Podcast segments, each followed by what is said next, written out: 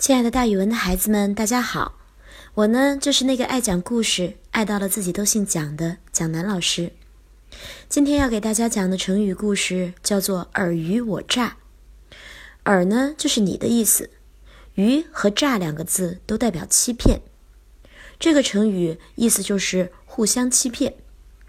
春秋的时候，楚庄王率领军队攻打宋国，打了很久都没有把宋国攻打下来。于是楚庄王决定撤军。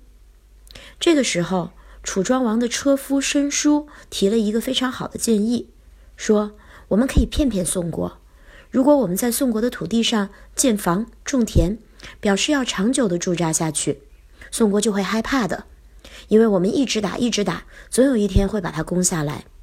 这样，宋国应该就会屈服于我们。”宋国得知楚军的动态之后。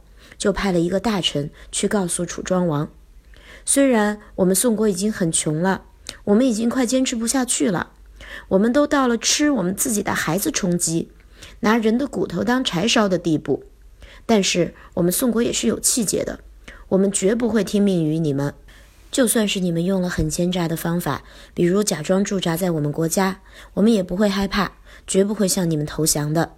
楚王发现没有办法。于是只好签订了一个盟约。宋国和楚国的盟约中间写道：“楚军后退三十里，两国和平相处。”里面有一句有名的话，叫做“我无尔诈，尔无我愚”，也就是说，我不骗你，你也不骗我，保证两国互相不欺骗。于是“诈”和“愚”这两个字儿就放到了我们现在的这个成语里，叫做“尔虞我诈”，意思是你骗我，我也骗你。这个成语形容互相欺骗，但是请大家注意，这个成语背后的故事可说的是两国互相不欺骗哦。好啦，亲爱的孩子们，那今天的成语故事就给大家讲到这儿，咱们明天再见。